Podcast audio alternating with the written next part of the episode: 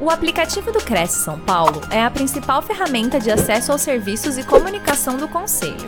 Faça agora o download na App Store e na Play Store. E siga nossas redes sociais no Facebook e Instagram.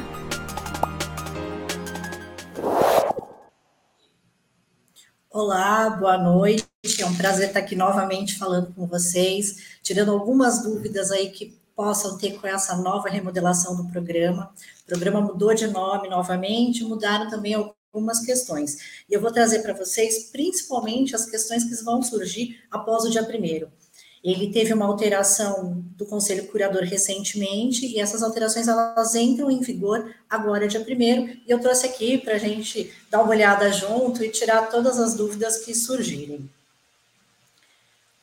Primeiro, o programa Minha Casa Minha Vida, ele foi regulamentado atualmente por, por, uma medida provisória, a 1662 de 23. E qual que é o intuito do Minha Casa Minha Vida? É promover o direito à cidadania e à moradia de famílias residentes nas áreas urbanas e rurais. O nosso foco aqui no financiamento, na venda de imóveis, geralmente é na área urbana, mas a gente tem que considerar também que o Minha Casa Minha Vida, ele atende às áreas rurais, Uh, ele é o maior programa, o programa habitacional mais importante do país, né? Porque entre 2009 e 2019, do ano da criação da primeira fase do Minha Casa Minha Vida, ele entregou quase 6 milhões de unidades habitacionais, principalmente para as famílias de baixa renda. Uh, ela foi lançada em 2009 por meio de uma medida provisória que foi convertida em lei.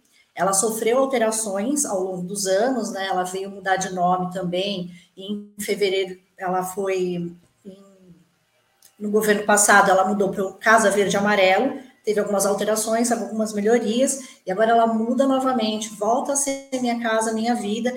E o que, que foi feito agora? Pegou tudo que não deu certo da primeira vez e foi aperfeiçoado para que dessa vez a gente consiga alcançar e é, combater de uma forma mais significativa o déficit habitacional.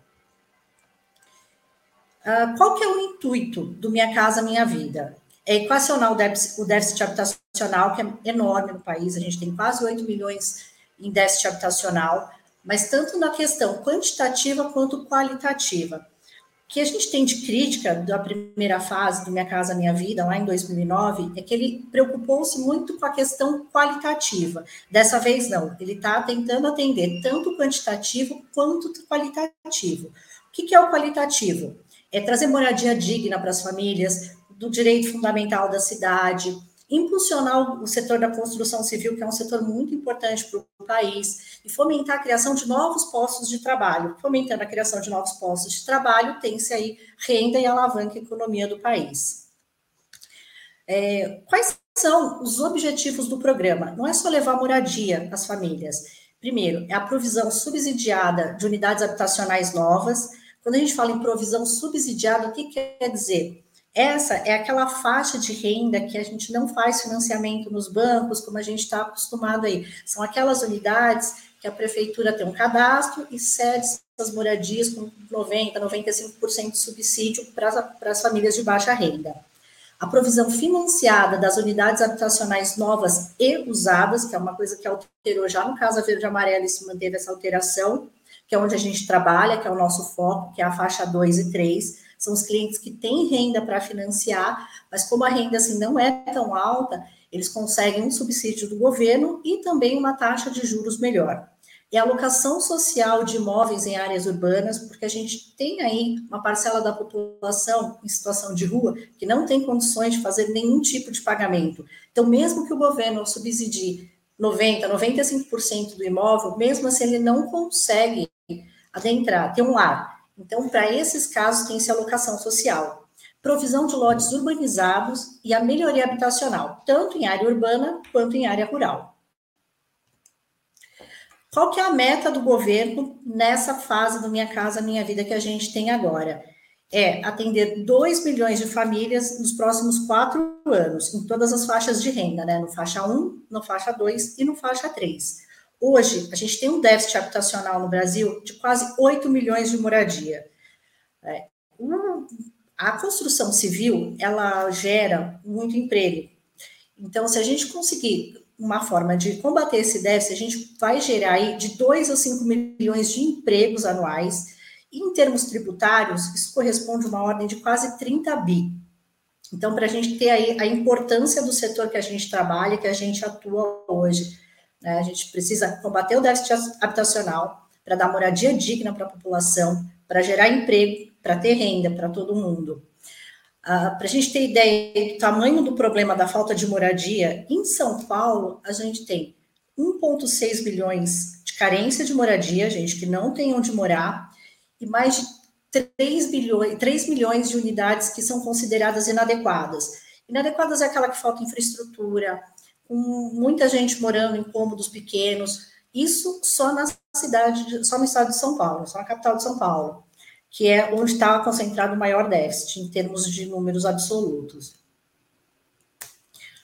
Uh, o que, que, a gente vai ter aí para frente? Né? Estima-se que até 2030 a gente vai ter uma demanda de 30 milhões de novos domicílios, isso considerando todas as faixas de renda, de 3 a 10 até 3 e mais de 10 salários mínimos. A gente vai ter demanda para todas as faixas de renda. Então, a gente vai ter muito que trabalhar aí até 2030, muita gente precisando de uma casa nova, um lar para morar, que é porque casou, separou, teve mais um filho e precisa de uma casa maior. Então, a gente tem muito trabalho aí para frente, vendendo imóvel, fazendo financiamento.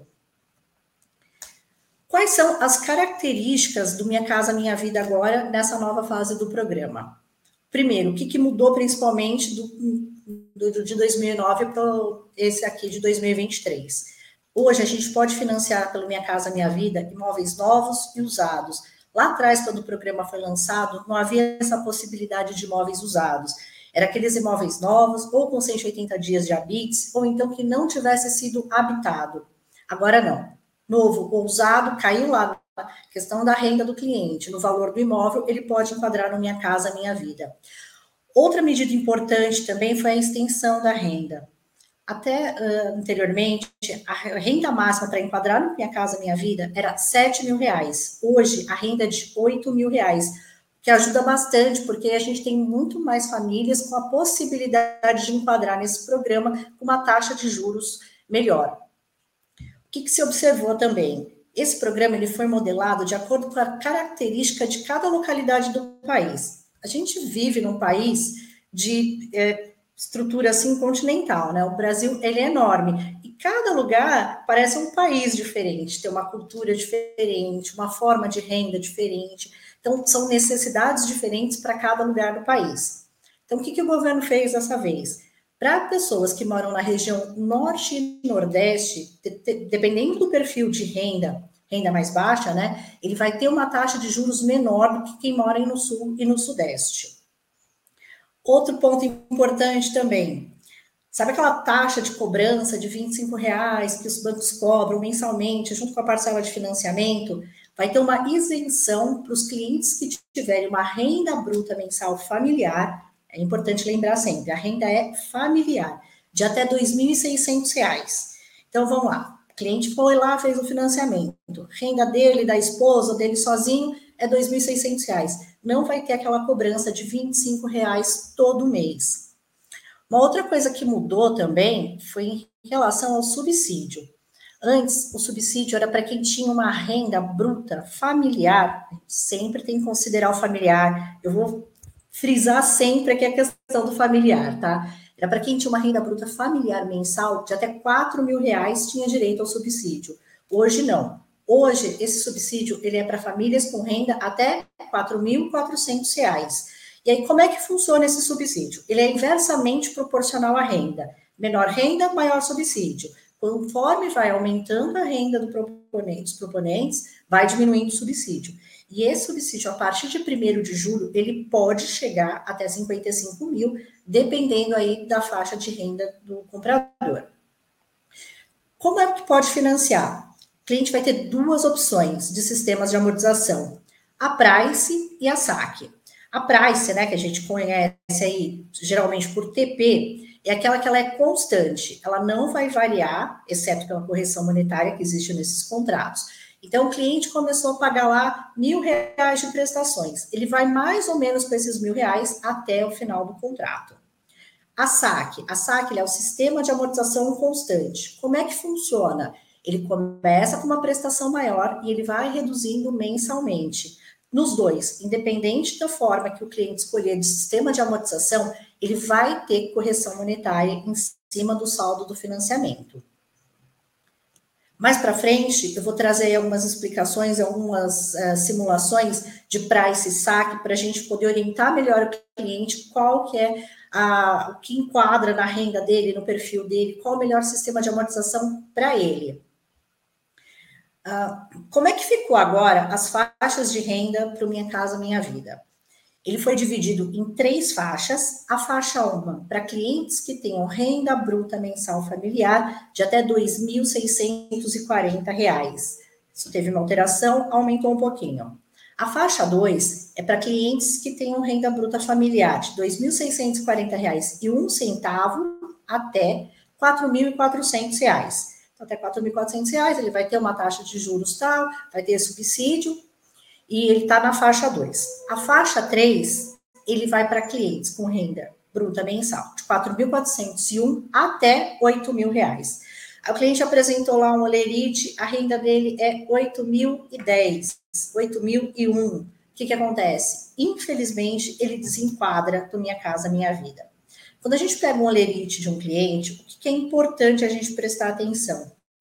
Aquele mês ele fez muita hora extra, tem lá 13 terceiro, tem férias, tem ganhos extras que não tem todo mês naquela renda, pede para o cliente um outro olerite, porque assim, se a gente for pegar um olerite que tenha férias, que tenha muita hora extra, que tenha 13 terceiro, a gente pode prejudicar o cliente na avaliação, porque aí ele desenquadra de uma determinada faixa, vai para outra e muda a renda, ou ele pode até mesmo desenquadrar do Casa Verde Amarelo. Então, apesar de alguns bancos pedirem somente um, um último lerite para fazer a avaliação do cliente, peçam sempre os três, para a gente entender o que, que tem naquele olerite, se a gente pode pegar um anterior com uma renda menor, se a gente espera do mês seguinte que vai ter uma renda menor, que ele fez menos, menos hora extra, e aí a gente tem uma condição melhor para esse cliente, para ele não ser prejudicado com uma taxa de juros maior. Esses critérios, essas rendas, essas faixas são para os imóveis urbanos. Para imóvel rural, a, a classificação é diferente, tá? Vai enquadrar na faixa 1 quem tiver renda bruta familiar anual até 31.680, na faixa 2, 31.681 até 52.800 e na faixa 3, uma renda bruta familiar anual de R$ 52.801 centavo até R$ 96 mil. Gente, sempre renda bruta. Ah, meu cliente é casado pelo regime da separação total de bens. É, ela não quer fazer parte do imóvel. Não tem essa opção na minha casa, minha vida.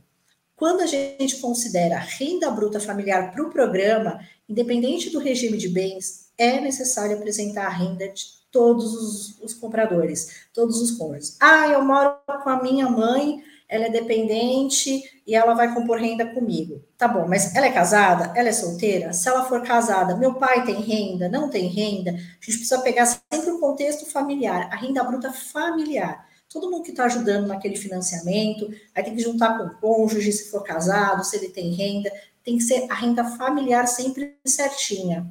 Tá? E por que, que é importante? Porque a gente declara que a gente está ciente das informações e que aquelas informações são verdadeiras. Então, se a gente omitir renda, a gente pode ser penalizado depois por devolver um subsídio, ter uma mudança de taxa de juros, porque as informações prestadas não foram corretas, não foram reais, não foram verídicas, tá? O que mudou também? O limite do imóvel, né? Para a gente enquadrar aí no faixa 1 e no faixa 2 ele tem alguns recortes geográficos e vai depender da população da cidade, da quantidade de habitantes e onde está é, essa população.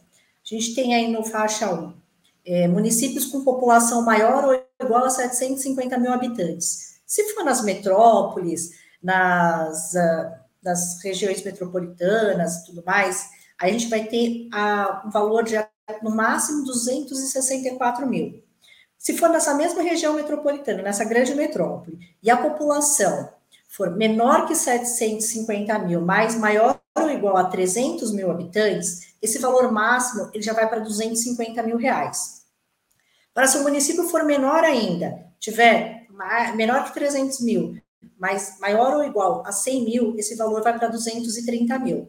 Então, quando a gente for atender um cliente, pegue sempre a região certinha onde ele está adquirindo o imóvel. Não pode ser mais ou menos. A gente tinha aqui os clientes falavam, ah, ele está comprando em Recife. Aí quando chegava aqui, não era Recife, era uma cidadezinha do lado. Isso impacta bastante, porque aí a gente tem um valor máximo de imóvel diferente dependendo da região, pela quantidade de habitantes que tem lá.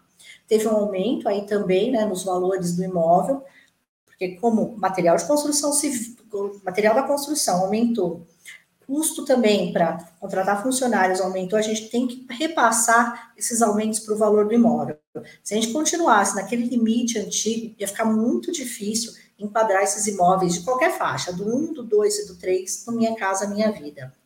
Uma alteração importante aí foi para a faixa 3. Hoje, o que, que, Hoje não, né? A partir de 1 de julho, o que, que vai enquadrar na faixa 3? Em qualquer lugar do país, todos os imóveis com valor de compra e venda até 350 mil reais. Então, ah, eu moro em São Paulo, numa cidade grande, eu moro numa cidade menor lá no, no Nordeste, uma cidade menorzinha, não, não tem importância. Se tiver no faixa 3, o valor máximo do imóvel até 350 mil reais vai enquadrar na minha casa, minha vida. É, que, que vai mudar também a partir do dia primeiro? As taxas de juros. A gente vai ter aí a faixa de acordo com a renda familiar, e a gente vai precisar saber se o cliente é cotista ou não cotista. O que, que é ser cotista? Cotista é aquele cliente que trabalha registrado, que ele é CLT e que ele contribui para o FGTS. Para ele ser cotista, ele tem que ter pelo menos 36 meses de contribuição no FGTS. Precisa ser da mesma empresa? Não.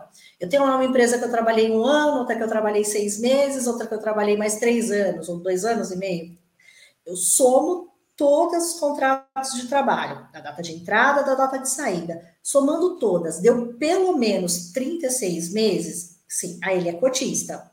Tá? Qual que é a diferença? Redução na taxa de juros ele tem uma redução de 0,5 percentual na taxa de juros se ele for cotista. Então, ah, o cliente falou que não quer usar fundo de garantia. Não tem problema, pega esse extrato, pega a carteira de trabalho, verifica com ele certinho quanto tempo ele trabalha, se ele já trabalhou registrado, se tem os 36 meses de, de contrato de trabalho. Aí você chega lá, faz as contas, dá 32, 35 meses. 35 meses, ele não está apto para ser cotista. Aí é sentar com o cliente e perguntar: você quer aguardar mais um mês, você completar os 36 meses, ou você prefere fazer agora com uma taxa de juros um pouquinho maior? Então, é conversar com o cliente, colocar para ele as questões, né? Se ele quer esperar, se ele quer fazer agora, mas é importante a gente sempre pegar toda a documentação mais correta possível, mais certinho, para a gente enquadrar esse cliente de uma forma mais precisa na renda dele, na linha de crédito, na, na taxa de juros, se tem redução, se não tem redutor. O que, que vai acontecer? No faixa 1, ele vai ter duas faixas, duas uh, linhas de, de, de juros. Se o cliente tiver uma renda familiar de até dois mil reais, ele vai ter, se ele for cotista, 4 é, no norte e no nordeste, e se ele não for cotista, 4,5. No sul, sudeste e centro-oeste, essa taxa é de 4,25 cotista e 4,75 não cotista. Então, é assim, sempre meio por cento a menos quando ele apresentar os 36 meses de opção pelo FGTS. E aí, como a gente tinha falado antes, como eles estão dando ênfase para a região norte e nordeste, com uma taxa menor, tem essa diferenciação também na taxa de juros. Para clientes que ganham, eh, tiverem renda fruta familiar de R$ 2.000 e um centavo até R$ 2.640, essa taxa é de 4,25 norte e nordeste se ele for cotista, 4,75 se ele não for cotista. Sul, sudeste, centro-oeste, 4,50 e 5 se ele não for cotista. A gente entra aí agora na faixa 2, clientes com renda de R$ 2.640 e um até R$ 3.200, a taxa Norte Nordeste 4,75 e 5,25, Sul, Sudeste e Centro-Oeste 5 e 5,50. Por isso que a gente fala aqui, ó, como é importante vocês pegarem os três últimos olerites do cliente para verificar a renda.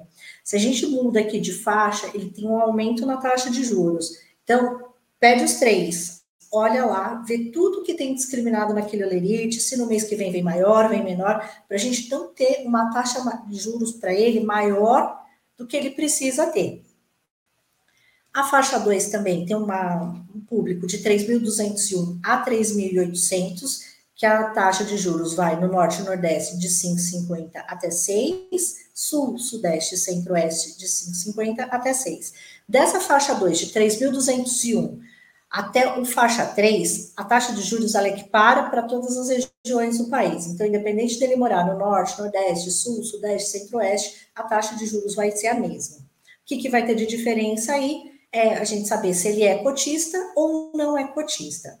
Clientes com com renda familiar bruta de R$ 3.800 um centavo até R$ 4.400, que é o limite para ter o subsídio, ele tem renda de 6,5 até 7.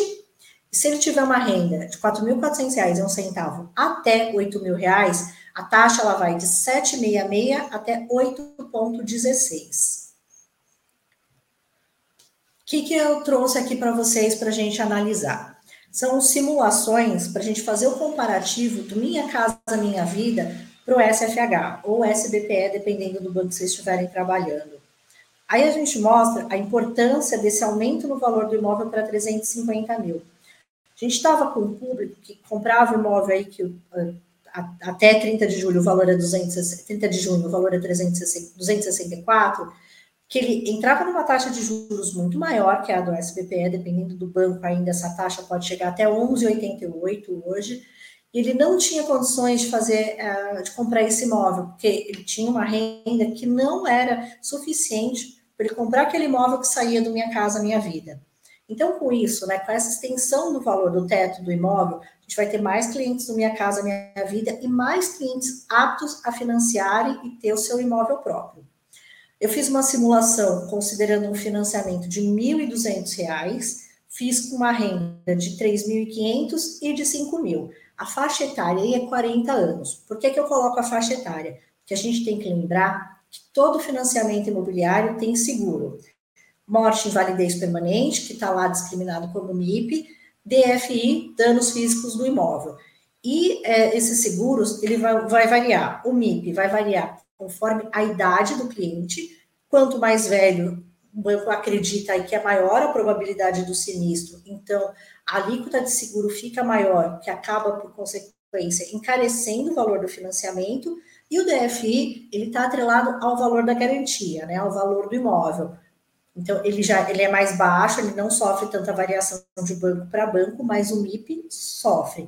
Então quando você tiver um cliente lá no SFH, não vai só pela taxa de juros analisa bem todo o custo do financiamento, o custo efetivo total, para você entender lá se aquela, aquele banco que tem uma taxa de juros mais baixo, ele tem um seguro melhor também, para a gente saber se no final realmente vai ser melhor para o cliente aquele banco que aparentemente tem uma taxa de juros melhor, aparentemente tem uma condição melhor. Se a gente pegar um cliente com uma renda de R$ 3.500, ele vai ter uma taxa de juros de 5,5. Nesse caso, ele vai ter um custo efetivo, que é juros, amortização, seguros, tarifas, tudo que ele vai pagar para o banco, de 7,15. Ele começa a pagar uma prestação de R$ 966,81. E a última, eu fiz todas essas simulações pela SAC, tá? R$ 359,86 ele pagaria aí no final do financiamento, do valor que ele pegou de 120 mil, pagaria 253 mil reais mais ou menos. Essa faixa a gente está considerando com redutor. O que, que, é o redutor? É aquela opção de 36 meses pelo FGTS. Então, um cliente com 30, é, 36 meses de contribuição, R$ 3.500 de renda, ele consegue 120 mil de financiamento para pagar uma prestação inferior hoje a mil reais, seriam 966. Agora, se ele tiver esses mesmos 3.500 de renda e não tiver o redutor, a prestação dele já vai para 1.016. O custo efetivo é 7,66 e já aumenta em quase 10 mil o valor total que ele vai pagar. E o que, que é importante a gente lembrar aqui? O banco, ele financia no máximo, né, ele aprova no máximo 30% da renda do cliente. Então, vamos lá. Se eu tenho uma renda de mil reais, eu posso pagar uma prestação de 300 reais.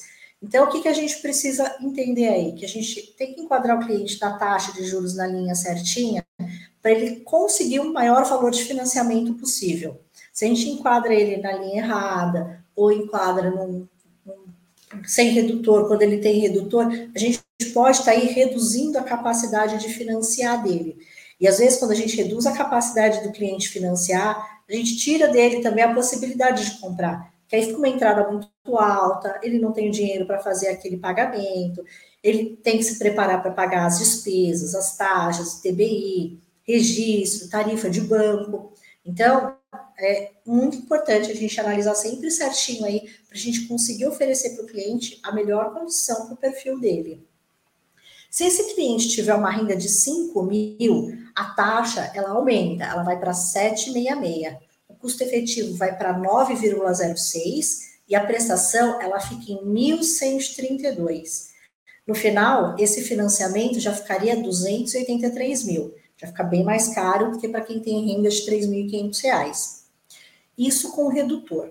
Se a gente pegar esse mesmo cliente sem redutor, ele começa com uma taxa de 8,16, custo efetivo dele já chega quase em 9,6 e a prestação quase R$ 1.200. Ele pagaria no final 292 mil. Já aumentou bastante, né, em comparação àquele cliente que estava com uma, uma taxa de 5,5. E aí, a gente tem o cliente que está no SFH, que hoje consegue uma, uma taxa de juros a partir de 9,99, isso na melhor das hipóteses, porque dependendo do banco, essa taxa ela pode aumentar muito, chegar em dois dígitos, ou seja, 10, 11%. O custo efetivo, ele fica em 11,59. E a primeira prestação, ela vai para R$ 1.370. A gente teve um aumento aí de quase 400 reais já na prestação. Isso significa dá muita diferença na questão da renda que o cliente precisa comprovar no banco para conseguir o mesmo financiamento de 120 mil. Ele pagaria aí no final 332 mil reais, 619,07. Daí 80 mil reais a mais no mesmo valor de financiamento do cliente que tem uma renda de R$ 3.500 por conta da taxa de juros. A gente vê aí, coloquei todos esses números, fiz todas essas contas e estou trazendo aí para vocês, para a gente entender a importância de enquadrar o cliente na linha correta, para a gente não ter problema aí de tirar a possibilidade, o sonho do cliente de comprar o um imóvel. Como é que funciona a questão do subsídio, que é o que todo mundo quer saber quando chega aqui, comprou um imóvel pelo Minha Casa Minha Vida? Quanto vai ter de subsídio? Tenho direito? Não tenho. Primeiro, o subsídio ele vai chegar até 55 mil reais, mas aí vai depender da renda do cliente. Ele pode ser cumulativo com outros programas habitacionais, estadual, municipal, federal. Antes a gente tinha aqui o Casa Paulista, que não sei se volta, se não volta, mas ele também dava um subsídio. Então, era possível acumular esses dois subsídios para fazer a compra, tá? O que, que é importante a gente saber do cliente? Primeiro, ele não pode ter financiamento ativo em nenhum local do país. Se ele já teve lá um financiamento ativo com recurso do FGTS ou com recurso da poupança, ele não pode, é, não vai ter, vai, não vai fazer jus ao, ao subsídio. Se ele for proprietário, promitente comprador, titular de direito de aquisição, usufrutuário de imóvel residencial que tem padrão mínimo de edificação, de habitabilidade, em qualquer local do país também, ele também não faz jus, ele não tem direito ao subsídio. Ele não pode ter recebido nos últimos 10 anos nenhum subsídio é, similar não pode ter sido com recurso da União, do FAR, do FDS, nenhum desses recursos. Se ele fez uso de um subsídio no período mínimo, né, menos de 10 anos, ele também não se enquadra aí para fazer uso do subsídio novamente, para ter direito ao subsídio novamente. Tá? E aí, retomando, repetindo o que a gente já disse lá atrás, quem vai ter direito ao subsídio? clientes com renda bruta familiar de no máximo R$ 4.400. Ah, meu cliente tem R$ 4.400 e um centavo. Tem direito? Não, não tem. E outra coisa também que a gente tem sempre que falar para o cliente: quanto maior a renda dele, menor o subsídio. Então, ah, meu amigo comprou aqui comigo, o subsídio dele foi maior que o meu. A gente ouve muito isso aqui. Sim, qual que é a condição do seu amigo? Qual que é a renda familiar dele? Qual que é a sua? Ó, ele teve um subsídio maior que o seu, mas a capacidade dele de financiar é menor que a sua, porque a renda é menor.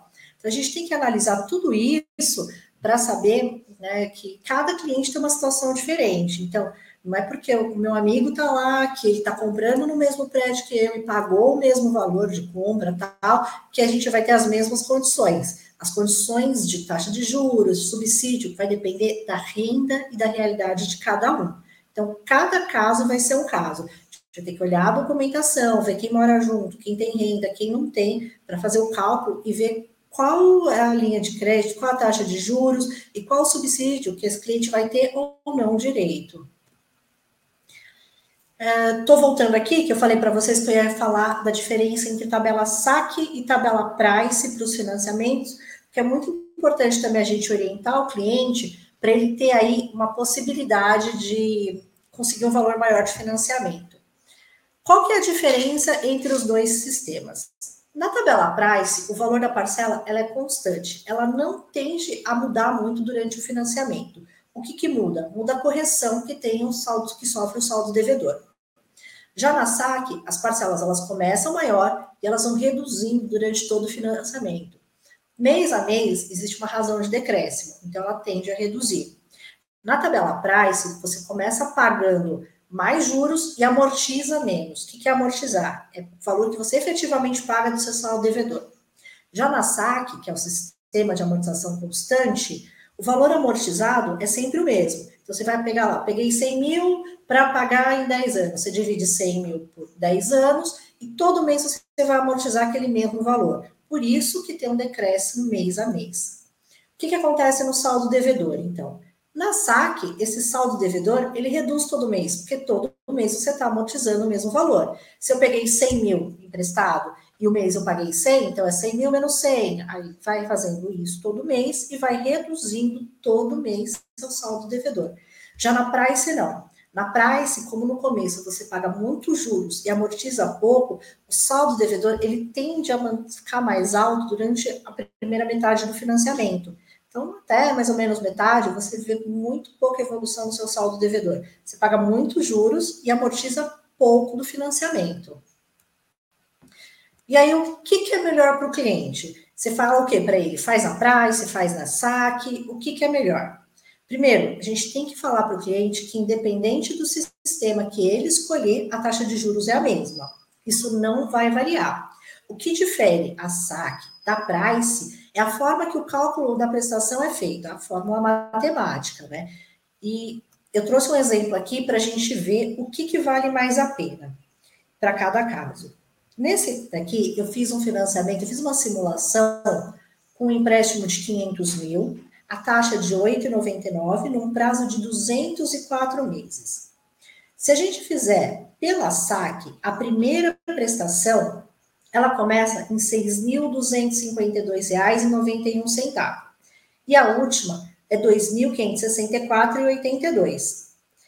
No final, você pagaria aí sem assim, considerando que não é feita nenhuma amortização durante o prazo do contrato. O cliente pagaria no final desses 500 mil, 921 mil. Ah, se ele faz esse mesmo financiamento pela tabela Price, a prestação dele começa em 4.863 e a última ela fica em 4.776. Ela não tem uma variação muito grande. Só que o cliente pagaria no final 988, 941 mil. Ele pagaria mais no final. Aí, olhando assim, parece mais interessante a saque. É mais interessante nesse modelo, desde que a renda do cliente comporte essa parcela de 6.252. Agora, se o cliente precisa daqueles 500 mil e, a, e a, a renda dele não comporta um financiamento com essa parcela de 6.252, a gente migra ele para a tabela price. Ele vai pagar mais no final do contrato? Vai, se ele não fizer amortização. No entanto, o que a gente percebe também é que ele consegue um financiamento maior e ele consegue concretizar a compra. Então, o que, que é melhor? A price ou a saque? Depende. Depende da renda do cliente. Se o cliente tiver uma renda menor e precisa de um valor maior de financiamento, vamos fazer a opção pela price para conseguir que ele financie um valor maior. Agora, se o cliente tem uma renda considerável, que ele consegue fazer tanto pela saque quanto pela price, vamos sugerir para ele a saque se o prazo for o mesmo, porque aí ele vai pagar menos no final do contrato. Eu, outro, eu trouxe um outro exemplo aqui, considerando que o cliente tem a renda para comportar essa parcela aí de financiamento de R$ 6.252. Quando fica interessante a price, você oferecer a price para o cliente? É o mesmo sistema da outra vez, são 500 mil de financiamento, 8,99. Se a gente pegar e equiparar a primeira parcela na price e na saque, reduzindo o prazo de financiamento, a gente teria aí um prazo de 204 na saque e 125 na price. A prestação ela fica mais ou menos equiparada, né? Fica ali em torno de R$ 6.300. Só que, como o cliente reduziu muito o prazo de financiamento, reduzindo o prazo, ele deixa de pagar seguro, tarifa de TSA, tudo mais. No final, nesse caso, ele teria uma economia muito grande, porque o financiamento dele em 125 meses, ele pagaria no final, sem amortizar nada, 790 mil reais, sendo que esse mesmo financiamento pela SAC, ele pagaria 921 mil reais. Então, quando a gente sentar para atender o cliente, o que, que é interessante fazer? Conta. Cliente tem renda baixa, vamos sugerir para ele fazer na price, com prazo maior, para que ele consiga acomodar todo o financiamento dele lá junto dentro do banco. Agora, se ele tem uma renda boa, ele consegue fazer prazo, consegue fazer saque, vamos olhar aí se a gente não consegue reduzir o valor desse financiamento, o prazo desse financiamento, para subindo aí o valor da prestação, para que ele pague menos no final. Né? Tanto em um quanto no outro, a forma de amortização é a mesma. Ele vai chegar no banco, o banco vai dar duas opções para ele. Quer reduzir o prazo ou quer reduzir o valor da prestação? Aí também é uma outra coisa que quando o cliente pergunta, eu sempre respondo para ele: depende. Prestação está confortável para pagar nesses 6.252? Se o cliente responder que sim, está confortável para pagar, reduz o prazo. Reduzindo o prazo, a gente reduz aí o pagamento de juros, pagamento seguro e TSA. Agora, essa prestação está pesada para mim, eu estou tendo dificuldade para pagar, então reduz o prazo. Pode não ser tão bom financeiramente, né, no longo prazo, mas pelo menos tira a corda do pescoço dele naquele momento. Então, toda orientação que a gente vai passar para o cliente, não existe um certo e errado absoluto, vai depender sempre da condição da vida dele naquele momento. A gente tem que sentar com ele, conversar, ver como ele está, se a prestação cabe, se não cabe, se ele consegue fazer isso com prazo maior, num prazo menor. A gente tem que conversar bastante, entender a vida daquele cliente, a situação, lembrá-lo que além da, da prestação, do financiamento, ele tem que pagar condomínio, vai ter que pagar água, vai ter que pagar a luz. Então, colocar tudo isso na conta para que ele não faça né, uma parcela muito alta e depois não consiga pagar o condomínio, ah, não consegui pagar água, luz. Então, senta com o cliente, conversa bastante com ele, vê toda a situação dele para a gente enquadrar ele na melhor condição possível, para que ele tenha um financiamento aí é, que fique confortável para ele pagar e que não seja uma dor de cabeça. Bom, gente, é basicamente isso que eu tinha para apresentar terminei aqui e a gente pode abrir aí para as perguntas. Maravilha, Daniele. Olha quanta informação ali, hein? Você que nos acompanha aí ao vivo ou pegou esse vídeo no nosso acervo, quer maiores informações, entre em contato diretamente com a Daniele, né? busca ela lá no Instagram, manda uma mensagem lá no privado, é acaminedani, tudo junto né? O sobrenome dela, Acamine Dani, tudo junto. Daniele Acamine, né? É, esses quadros, essas tabelas, pergunta lá para ela no privado se ela pode compartilhar e tal, já estabelece uma linha de comunicação, uma coisa bem bacana aí. Daniele, olha só, a Maria Geralda Pavani, que nos acompanha aqui ao vivo pelo YouTube, ela, ela pergunta: boa noite. financia 80% do valor do imóvel ou 90% ou todo o valor? Como é que é isso? Tem que dar entrada? Como funciona? Tem que dar entrada. Tá? Nenhum banco financia 100% do valor. Ele vai financiar até 90%, dependendo aí do sistema de amortização. Mas isso depende muito de banco para banco e do perfil do cliente também. Mas, via de regra, assim, no geral, o mais habitual é que a gente tenha um financiamento de 80% do valor do imóvel, sendo que a gente pode considerar como entrada tanto os recursos do FGTS quanto o subsídio, quando for o caso. Maravilha. Ah, uma pessoa que nos acompanha aqui, o login dele é Sou da Paz. Aí, gostei. Posso vender o imóvel financiado ainda devendo a entrada para a construtora? Pode. É, assim, depende. Primeiro, esse imóvel está pronto, porque se você fez no associativo e comprou na planta, esperar ele construir, terminar a construção, averbar a construção para fazer a venda. O que, que a gente tem que levar em consideração? Quando você está devendo ainda a entrada para a construtora, você tem um termo com ela, né, uma confissão de dívida com a construtora que não tem nada a ver com o seu financiamento com o banco. Então, se o imóvel estiver pronto, construído, você pode fazer a venda desse imóvel, aí a, não precisa pagar essa dívida, a pessoa vai comprar de você, vamos supor, você está vendendo por 200 mil e sua dívida no banco é 150. Aí ele vai fazer um financiamento, vai pagar à vista, paga a dívida do banco e a diferença é repassada para você, mas pode vender sim. Maravilha. Olha só, tanto o Sérgio que o login dele aqui no YouTube é Sérgio Corretores de Imóveis, quanto o Laércio Fernando perguntam a respeito do material, essas tabelas da sua apresentação. Aí você pode disponibilizar em PDF, mandar link, ou se isso está disponível na página do Cresce. Então, deixa eu já responder direto para o Laércio. Não, Laércio, material dos nossos é, é, ministrantes, palestrantes, convidados aqui, é propriedade deles, né? Então não está disponível no site do Cresce. Mas fica aqui a sugestão: entre em contato diretamente com a Daniele e pergunta o que, que desse material ela pode disponibilizar, ela pode compartilhar. É simples, olha, arroba Dani lá no Instagram. Busca ela, manda uma mensagem no privado e aí ver o que, que ela pode disponibilizar. É isso mesmo, Dani? É isso mesmo, manda um direct lá e a gente vai conversando e aí a gente disponibiliza aí o que for possível, não tem problema nenhum, não. Maravilha, só pedir, olha só. A Digital Imóvel, né, que nos acompanha pelo Facebook, pergunta: olha, para, us, é, para usar pró-cotista, precisa ter saldo de FGTS de 10% do valor da avaliação? Depende. É, se o cliente ele tiver contrato de trabalho ativo, primeiro ele precisa ter 36 meses de opção pelo FGTS e contrato de trabalho ativo. Aí, ah, não tem contrato de trabalho ativo, mas tem um saldo lá. Aí sim ele vai precisar pelo menos, ter pelo menos 10% do valor do, imóvel de saldo na conta para poder usar. Lembrando também que ele não pode ter financiamento ativo em nenhum local do país, não pode ser proprietário, proprietante comprador de imóvel, nem onde ele trabalha, nem onde ele reside. E esse imóvel que ele está adquirindo tem que ser ou na cidade que ele trabalha, limítrofe, metropolitana, onde ele reside.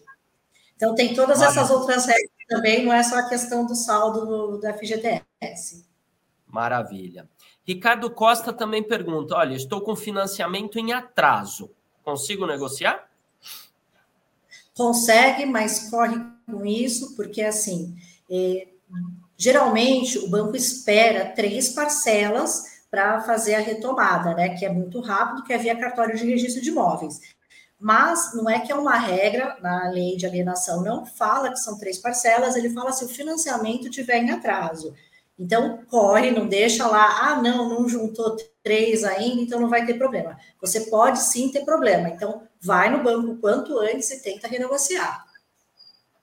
Maravilha. Alexandre Correia também pergunta aqui: olha, no caso de imóveis usados, se o proprietário aceitar parcelar os 20%, é possível fazer o financiamento com o restante do valor aprovado pela Caixa Econômica Federal? Sim, a Caixa Econômica ou qualquer outro banco, ele não entra nessa seara da negociação entre comprador e vendedor.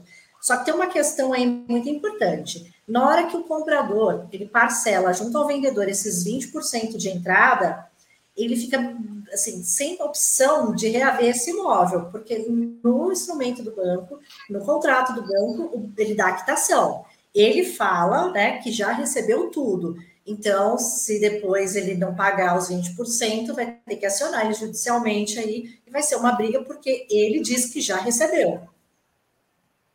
Maravilha. Aí é uma negociação que é entre as duas pessoas, não tem aí o banco envolvido. Ed Dantas também pergunta aqui: olha, na, na composição da, da renda familiar, quantas pessoas podem compor renda para financiamento? Bom, aí vai depender do banco, mas assim, maior, é, maior quantidade possível. Serão quatro compradores, desde que três, até três, tenham renda. Então, aí vai, tá. vai depender muito de banco para banco. Tem banco que vai aceitar dois, tem banco que vai aceitar três, mas o maior caso que a gente vê aqui são quatro, mas só até três pode ter renda. Tá. César Ramos também pergunta aqui: é, no caso de imóveis usados, se o imóvel tiver saldo devedor de financiamento, é possível quitar o mesmo com um novo financiamento pelo Minha Casa Minha Vida? Bom, primeiro a gente tem que ver se o imóvel e a renda do cliente enquadram no Minha Casa Minha Vida. Se tiver ok, ele enquadrar no Minha Casa Minha Vida, é possível sim. É um processo de interveniente quitante, né? Ele vai financiar na caixa a diferença e paga o banco que está devendo e transfere só a diferença aí do saldo para o vendedor. Perfeito. Sou da Paz ainda pergunta aqui, olha, existe prazo para começar a, a, amortização?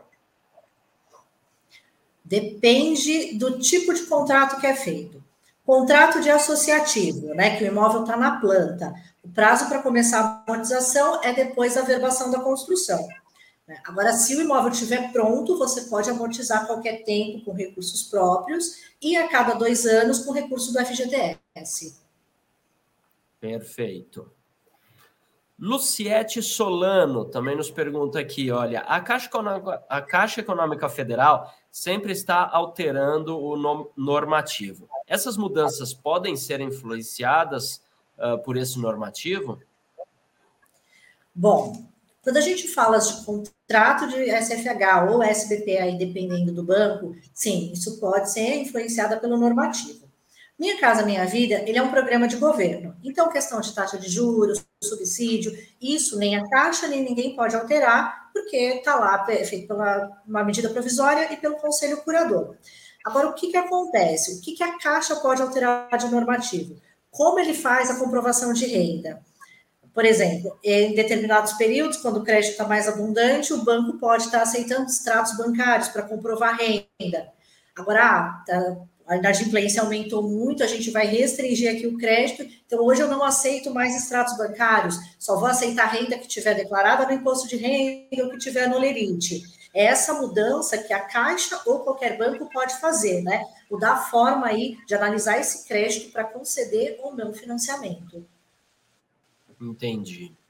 Olha só, o Sou da Paz ele coloca aqui uma coisa que ele está ouvindo dizer. Olha, estão falando que no associativo fazer a amortização, uh, se fizer a, amortização antes de, dos cinco anos, o banco vai cobrar o subsídio. É verdade isso? Olha, existe aí, preciso até ver como é que vai ficar essa alteração, porque existia realmente essa questão. Porque a gente está trabalhando no Minha Casa Minha Vida, que é um programa de governo para atender a população de baixa renda. Aí você está recebendo o subsídio porque você tem uma renda baixa. E aí, como é que você tem dinheiro para amortizar esse imóvel que te foi concedido numa situação excepcional e não tinha renda para financiar antes? Entende? Aí fica esse contraponto, que seria como se a gente estivesse atendendo que não tem a necessidade real de fazer jus àquela taxa de juros e aquele subsídio. Então, sim, é possível o banco pedir ah, o dinheiro do subsídio de volta, se ele verifica lá, ou que você tem uma renda que não declarou, que você está quitando, amortizando antes do prazo. Maravilha. Bacana, olha, você que nos acompanha aqui ao vivo, né, e quer mais informações, quer aí cópias, tabelas e tudo mais, tem dúvidas, tem uma situação pontual, precisa de ajuda, entre em contato com a doutora Daniele Akemini. Busca lá no Instagram, arroba Akeminidani. Diretamente manda lá uma mensagem no privado, né? Estabelece uma linha de comunicação com ela. Mas você que pegou esse vídeo aqui no nosso acervo, Claro que também a ideia é entrar em contato com a Daniele. Mas aí eu já vou te dizer, você que pegou aqui no nosso, no nosso acervo, que este vídeo aqui se trata de uma apresentação que foi ministrada no dia 28 de junho de 2023, 28 do 6. E estas informações que a Daniele passou aqui, as taxas, os valores e tudo mais, se referem a algo que entrou em vigor no dia 1 de julho, 1 do 7 de 2023, tá? Então, se pegou o vídeo no nosso acervo, fica antenado aí com as datas, tá? É isso que está acontecendo aqui. Daniele, Maurício do Prado, corretor de imóveis, nos pergunta aqui, olha só, o imóvel que estou comprando já foi financiado na modalidade cotista. Ele pega o Minha Casa Minha Vida? Bom, é, esse o imóvel que você está comprando, você se enquadra no Minha Casa Minha Vida? A sua renda, ela está dentro do Minha Casa Minha Vida? O valor desse imóvel enquadra no Minha Casa Minha Vida? É isso que a gente tem que ver. Tá? Aí, vendo isso, tem uma outra questão, se você vai poder usar ou não o fundo de garantia. Se a pessoa que está vendendo esse imóvel usou o fundo de garantia há menos de 10 anos, você não pode usar agora nesse imóvel, tem que esperar esse lapso de tempo. Então, é, tem que ver a situação pontual, sua renda, valor do imóvel, como é que foi feita essa compra, para ver se enquadra certinho ou não. Se você quiser, manda um direct, a gente analisa seu caso para ver exatamente te dar uma resposta mais correta. Mas pelo que você está me falando assim, se você se enquadrar nessas condições, sim, daria sim. Maravilha. Já que ela falou, então eu relembro aqui, o direct lá no Instagram, é só buscar ela no arroba Akeminidani. Tá? Manuel Cunha pergunta aqui, eh, Daniele. Boa noite. O cliente pode agregar uma renda extra à renda formal dele? Tá? Nesse caso, declarar imposto de renda do complemento? Sim, ele pode declarar essa renda extra no imposto de renda, Lembrando que ah, existem algumas condições para esse imposto de renda ser considerado como é, um comprovante ou não, tem alguns limites lá que precisa estar pelo menos no mínimo. É, esse imposto tem que ser declarado no prazo, não adianta eu chegar agora, dia 28 do 6, que já passou o prazo de entrega, e lá e retificar meu imposto de renda. Aí a Caixa vai olhar, ou qualquer outro banco vai olhar. E aí o que é importante também? O banco ele tem um rol de documentos, mas a qualquer tempo ele pode pedir outros documentos para comprovar aquilo que você está declarando. Então é importante saber, o cliente ele tem essa movimentação em conta se o banco pedir? Ele declarou lá no imposto de renda, mas a movimentação dele condiz com o que ele declarou, ou ele simplesmente só declarou no imposto de renda para ter um valor de financiamento maior. Então, ele precisa tomar cuidado com o que ele está declarando, se ele tem subsídio depois, para comprovar que tem ou não aquela renda. Ó, oh, muito bom. Luciana Macedo também pergunta, Daniele, você saberia dizer por que... Bom, primeiro ela faz uma afirmação aqui, ó. Por que o, sol, o solteiro autônomo e sem filhos não tem direito a esse subsídio? Na verdade, um solteiro autônomo, ele tem direito ao subsídio desde que a renda dele seja até R$ 4.400, tá? Que, que é a questão de filho? É dependente. Se for uma família unipessoal, de uma pessoa só, o subsídio ele é menor. Agora, se tem mais gente agregada ali, mesmo que não tenha renda, se ele é pai, tem um filho, tem dois filhos, o subsídio dele aumenta.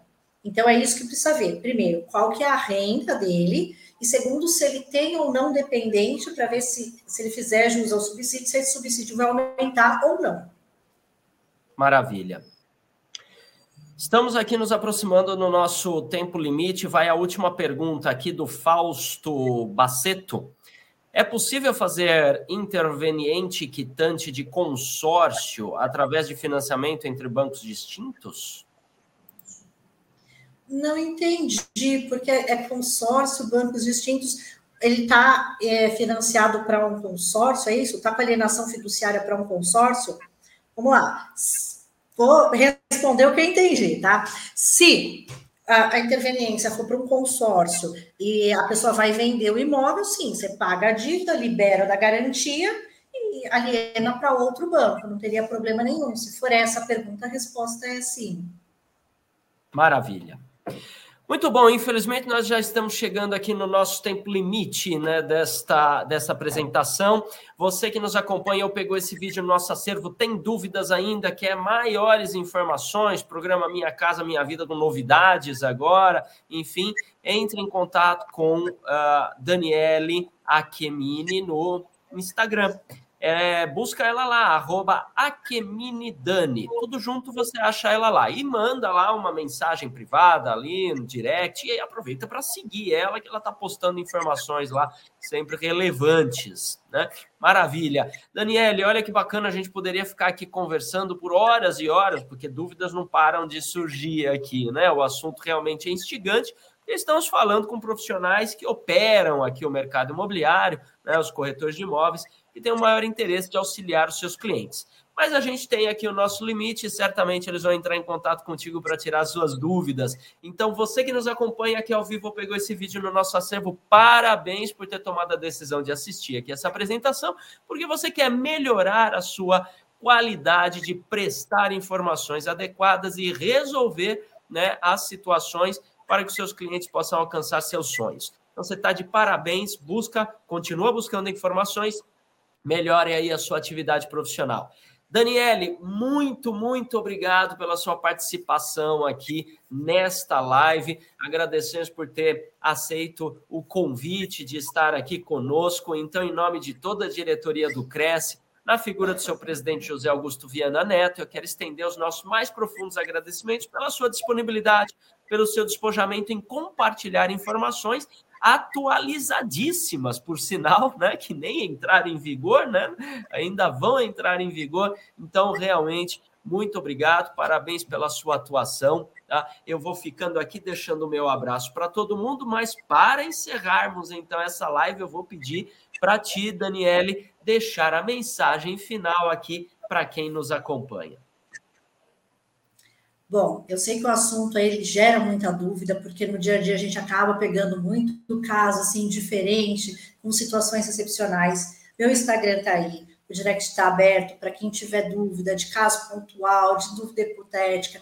Eu estou aqui para ajudar, e aí, o que eu não souber também a gente vai buscar junto e a gente vai aprender junto. Então, qualquer dúvida, por menor que seja, que às vezes parece uma dúvida boba assim, pode mandar mensagem, a gente tira, porque o intuito é que a gente atender o cliente sempre o melhor possível. A gente precisa ajudar o cliente a realizar o sonho da casa própria, e isso não pode virar um pesadelo para ele. Então, qualquer dúvida, eu estou aqui à disposição, meu Instagram está aí, fiquem à vontade, se quiser também pode vir tomar um café aqui, a gente está aberto para receber todo mundo.